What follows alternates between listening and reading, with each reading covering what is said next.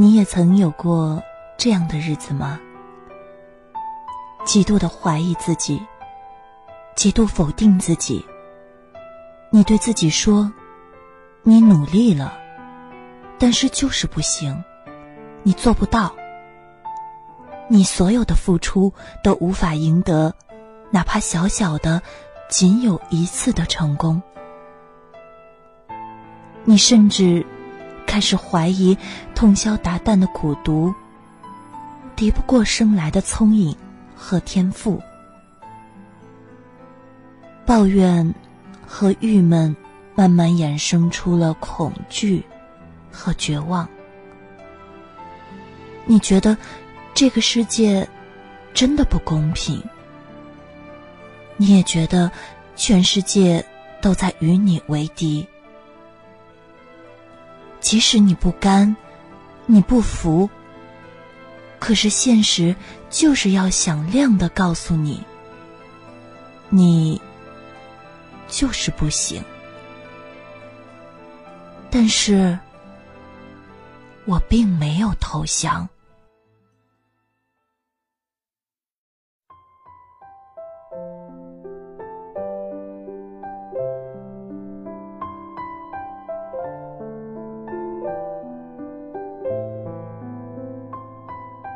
你还好吗？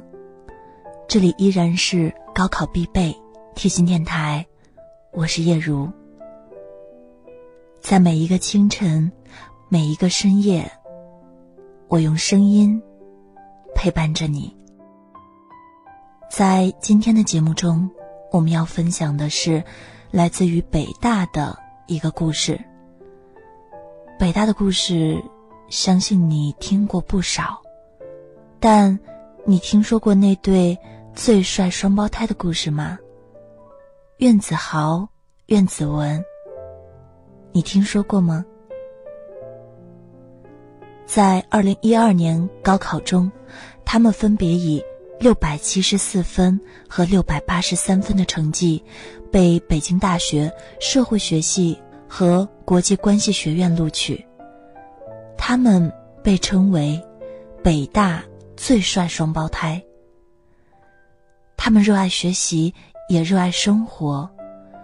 他们刻苦努力，积极进取，是新时代学生的楷模。谁曾想到，如今在学生范围内当属优质的偶像的他们，也曾经因为小时候形象不佳、体型偏胖、内心自卑，大学时期开始创业。在没有任何人支持的情况下，自己从淘宝客服、后台技术做起，每件事情都亲力亲为。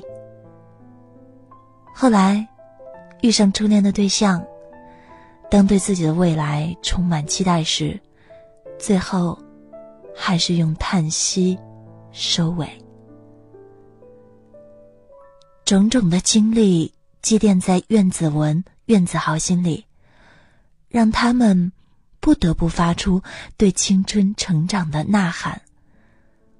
子文说：“我们写的所有故事，不只是我们的经历，也是每个关于青春年少的经历。希望每一个你都能在记忆中留下旁人无法复制的属于自己的痕迹。”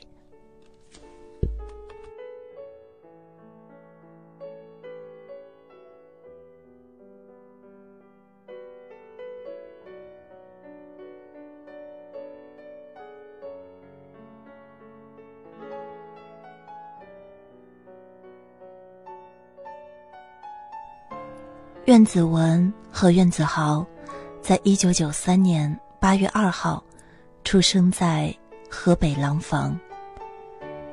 哥哥苑子文从小就喜欢给别人当榜样。如果兄弟俩同时看上一个玩具，他会毫不犹豫的让给弟弟。在老师和同学眼中，他俩都属于淘气的孩子。苑子文。曾经把女同学的辫子系在椅子上，气得女同学嚎啕大哭。苑子豪时常上课迟到、说话，还睡觉。兄弟俩刚进入初中时，弟弟子豪因为入学考试没考好而进了普通班，子文则进了实验班。子豪说：“开始我在普通班很不适应，我跟妈妈说我不想在普通班。”妈妈开导我要坚持。后来，我当上了班长。第一次考试，我考了全校第二十四名。班主任开心的不得了。再后来，我一次次把成绩提高，最好成绩是全校第四名。我觉得自豪。高中阶段，子文和子豪正处于身体成长期，两个人都长得高大而壮实。子文身高一米七七，子豪身高一米七五。刚进入高中的时候，兄弟俩成绩都不是特别突出。子豪在全校排名是第一百四十名。经过努力。他的成绩一点儿一点儿的提高，最后考了全班第一名。子文说：“高一下学期我进了实验班，我们班的同学课间都在学习，我也开始很卖命的学习，不浪费一分钟。课间去办公室问老师试题，或课间时拿着单词到操场上去背。”中午放学回家吃饭后，继续学习，学习后睡觉，晚上放学回家复习全天的课程，之后就是一天中最放松的时候。子文说：“越到高考，复习书越多，一张数学成套题熟练的几十分钟就能做完，英语。”则读完题就能凭感觉选出正确答案。在家里的时候，厕所的墙壁上都贴满了字条，刷牙洗脸的时候就一张一张的背。背下来后，就让妈妈换成新的字条。其实，没有人要求我们拼命学习，但是我想在这三年里有所改变。到将来再提及高考的时候，感觉不后悔。当真正努力过后，你一定会为当初的你而感到骄傲。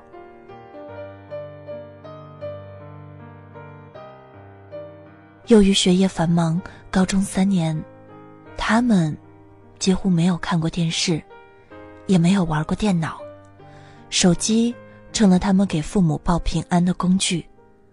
平时走路像赛跑，放学第一个冲出来买饭，不用排队，节省时间。吃饭的时候手里也捧着书，上课的时候困了就喝口水，再困就站到教室最后面去听讲。他们的梦想是上北京大学。子文说，高中时期。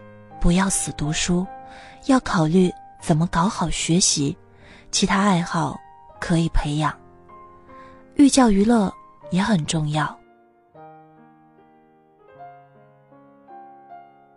高中阶段，兄弟俩就比着学习，一起探讨学习方法，善于总结经验教训，既互相竞争，又互相借鉴。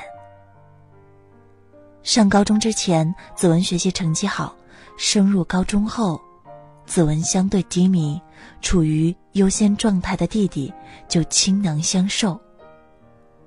到了高三下半年，哥哥实现反超，又反过来指导弟弟。谈到成绩突飞猛进的原因，子豪归结为学习气氛。他说：“一开始。”可能别人努力的时候，我们没有那么紧张。分文理班之后的学习氛围特别好，大家都在学习，我们也督促自己学。而子豪说：“我们所在的高中是位于郊区的县一中，门口就是菜市场，叫卖声不断。周边的饭店很少，大家饿了就去小胡同里买一些零食吃。一间宿舍住八个人，天气热，室内更热，宿舍有些阴暗潮湿。但没想过。”会到条件这样艰苦的高中读书，于是勤奋学习、改变生活状况，成了他学习的动力。自从进了文科班，上北京大学就成了兄弟俩共同的梦想，他们一直朝着这个目标努力着。高二暑假期间，学校要组织本校学生参加北京大学的优秀学生夏令营。由于当时苑子豪连续八次排名年级第一，学校决定选苑子豪参加。平时，苑子文一直好强，希望事事都能给弟弟做榜样。后来听说唯一的名额给了弟弟，他的心里。很不是滋味。回到家，子文看到子豪给他留下了一封信。信上说：“你想想，为什么今年去的不是你？此刻我即将载着你我年轻而统一的梦想，踏入燕园，走进北大。而你或许失落。”可这就是现实，就是你要面对的问题。我以八次考试总排名第一的资格获得唯一推荐的机会，而你却什么都没有。只是如今我已成为你眼前的风景，请你相信，也相信你自己。我在燕园，你在校园，想想为什么去的不是你。平心静气，自信乐观，不屈不挠，找回丢失的你自己吧。这封信对苑子文的刺激非常大。他说，那几天上学放学的时候，很多人都问：“你弟弟呢？”我说：“啊，去北大夏令营了。”大家接着会问：“你怎么没去啊？”当时他很受刺激，于是他把这封信放在桌子上，督促自己努力学习。信中，苑子豪指出了苑子文目前学习上的几点问题，希望哥哥把这段时间当做反超的时机。苑子文如醍醐灌顶，至此之后的考试一直排在年级前三名，再未失手。从高三上半年开始，苑子文和苑子豪就一直是文科班的前两名。对于学习方法，兄弟俩认为恰当的学习方法能起到事半功倍的效果。比如学好政治的方法就一句话：谁背得多，练习做得多，谁就能取得好成绩。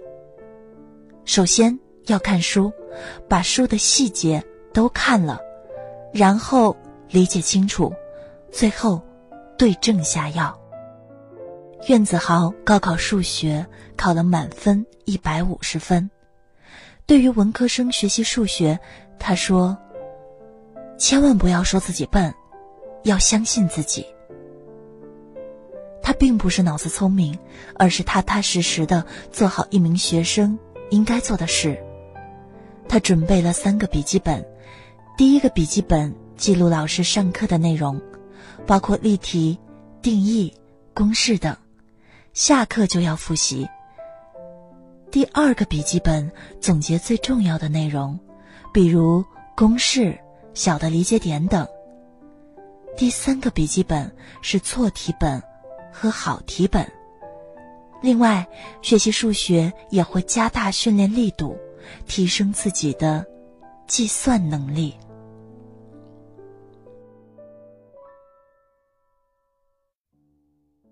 对于学英语，兄弟俩都觉得要多背单词，多做题，做到每天都不断的巩固。他们的经验是，大量做题找感觉。英语这门课，有时候不知道为什么是这个答案，你就做对了。做题一定要有效。老师讲过的重点句型、语法、词组，一定要反复背。如果作文不行，就去买作文书，每天背。如果阅读不好，就要分析原因所在，是单词量不够，还是理解的不够好。然后再努力，效果才会更好。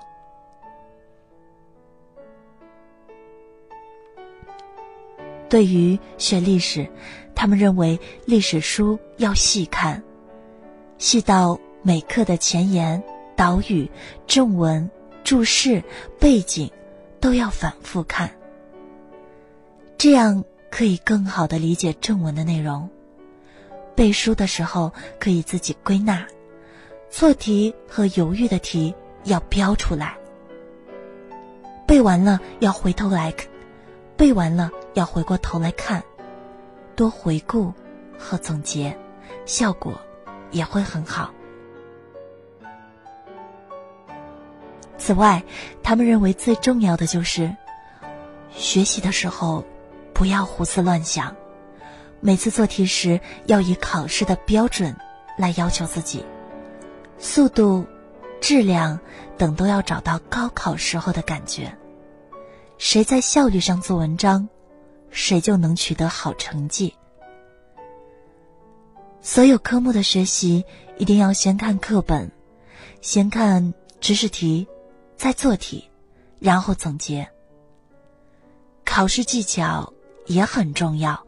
一定要仔细认真，多答巧答。除了学习方法，坚定的信念也特别重要。愿意坚持，从不放弃，是学习的根本。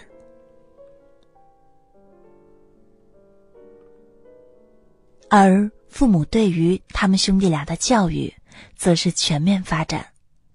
在对待孩子的教育问题上，他们的父母。从来不以学习成绩作为唯一的衡量标准，而是把重点放在培养孩子的积极健康的心态上。因此，父母在孩子的学习上管教的并不多，而是常给他们讲一些为人处事的道理，关注孩子的全面成长，注重培养他们广泛的兴趣和爱好。曾为全国中小学文学研究社中心的会员，和天津中学生、美文、意林这些杂志的特邀记者。除了写小说和散文，子文还热衷于写剧本。曾经参与编剧与导演的校园剧《成长》，获得全国中小学生科普作品大赛特等奖。创作剧本并参加导演的情景剧。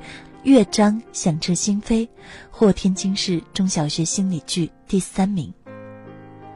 渊子文还记得第一笔稿费的收入是一百多块。这笔钱他直接交给了父母。在学校里，苑子文似乎比弟弟更活跃一点儿，组织文学社，参加心理剧比赛时的自编、自导、自演。成绩优异的他，在高考时因获得过市级优秀学生干部，加了二十分。兄弟俩写文章都非常出众。高中时期，一个是文学社的社长，一个是副社长。子文在担任芳菲文学社社长一职时，主编校刊《星语》，协助编辑校报，组织社员写稿投稿。他俩既要写稿。投稿，还要一起管理文学社的所有事情。子文擅长写散文，子豪则喜欢写悲剧小说。他觉得悲剧故事更能体现人性的珍贵。子豪平时最大的爱好就是写小说。在考试的前一个星期，他写小说可谓是不眠不休，勾勒细致的人物形象和曲折的故事情节，让他兴奋不已。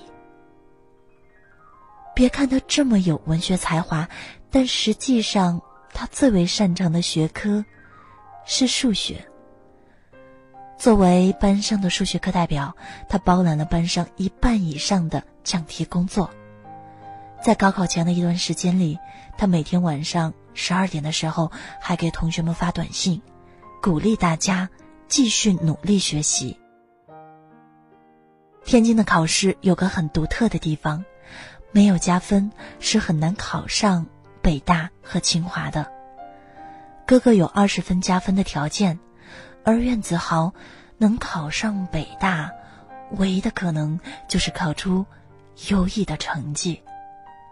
他说：“那段日子，只要有一天松懈了，我就可能无缘北大。”子豪每天都在坚持信念，一直到高考前的半个月，他才又一次考了第一名。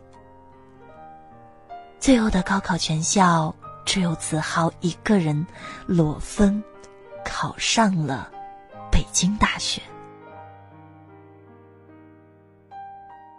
兄弟俩的高中班主任聂亚芝老师说，在班里考上北大的六个人中，子豪以六百八十三分的成绩列裸分最高，子文因为是优干部，享受了二十分的加分，位列第三名。班主任认为，他们学习成绩突出，是因为自控能力强、自我要求高的结果。他们每天都在追求进步。那时候，兄弟俩常常是学习到凌晨一点钟才睡觉，五点钟就起床，学习时间争分夺秒，学习成绩稳步上升。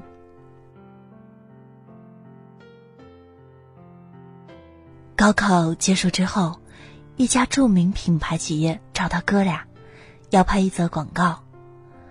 子文因为身材高大、阳光帅气、富有表现力，而被相中。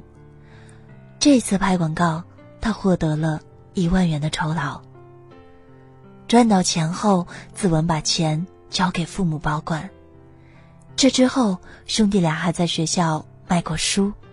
卖五年高考、三年模拟之类的书籍。由于在学校成绩比较突出，他俩的书籍在学校很受欢迎。在大学校园生活中，苑子文成为院系开学典礼、社会好声音、K 歌大赛以及三院联谊舞会的主持人，还成为北京大学电视台的一名男主播。从中学的高度紧张状态，到大学的自由状态，兄弟俩直言适应的很快。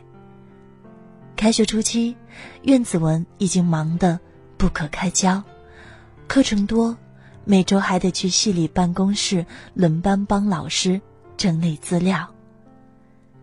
他还是班长，班里学生共七十多人，前前后后要忙碌的地方。也有不少。由于是双胞胎，且同时考入北大，加上相貌帅气、清新，兄弟俩被媒体广泛关注，迅速走红。子文和子豪为人亲切，喜欢与人们及时分享自己的新鲜事儿。两人参与的电视节目有：二零一二年九月参与录制的凤凰卫视《鲁豫有约》节目；二零一三年四月参与山东卫视的《中国少年派》节目；二零一三年五月参加江苏卫视《一战到底》校园精英 PK 赛和浙江卫视的《王牌碟中谍》节目；二零一三年六月参加湖北卫视的《大王小王》节目。二零一三年九月，第二次做客《鲁豫有约》。在《鲁豫有约》的节目现场，鲁豫说：“长得帅，上北大，还出了书。如果我还在上学，也会喜欢这样的男生。”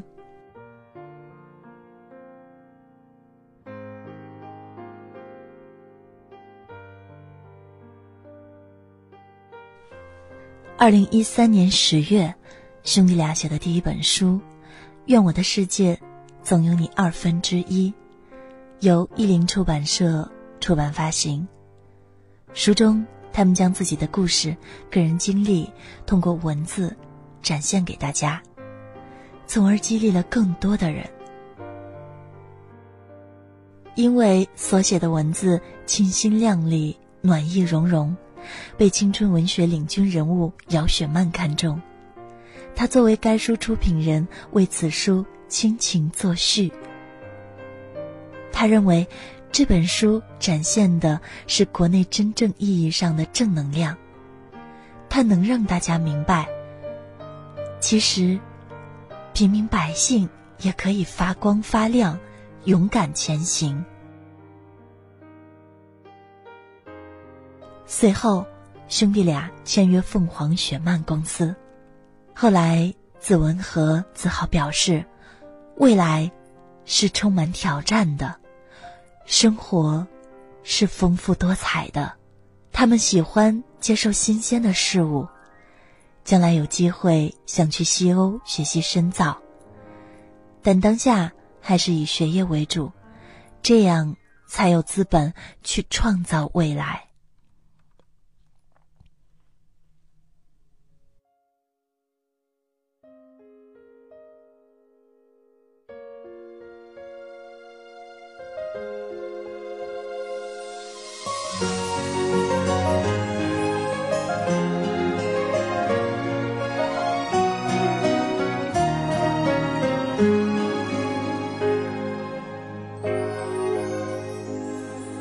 在最需要的时候轻轻拍着我肩膀？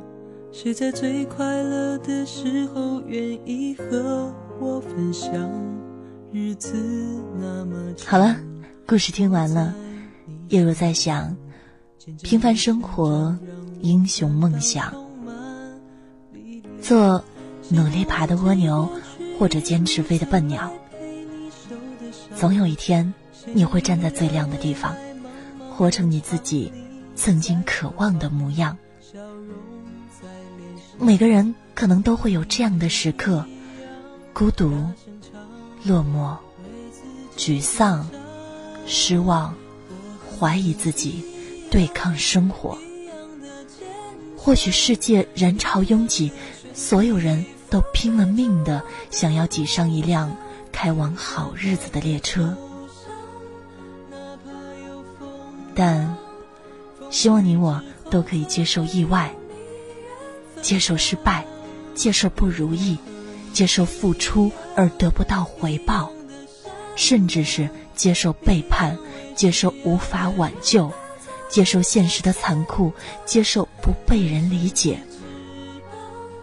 永远不要为失去而感到伤心。永远。因为得到而感到满足，梦想遥不可及，路途艰难险阻。希望正在听广播的你和正在话筒前的我，我们都可以穿越人海，拥抱彼此，继续奔向明日的征程。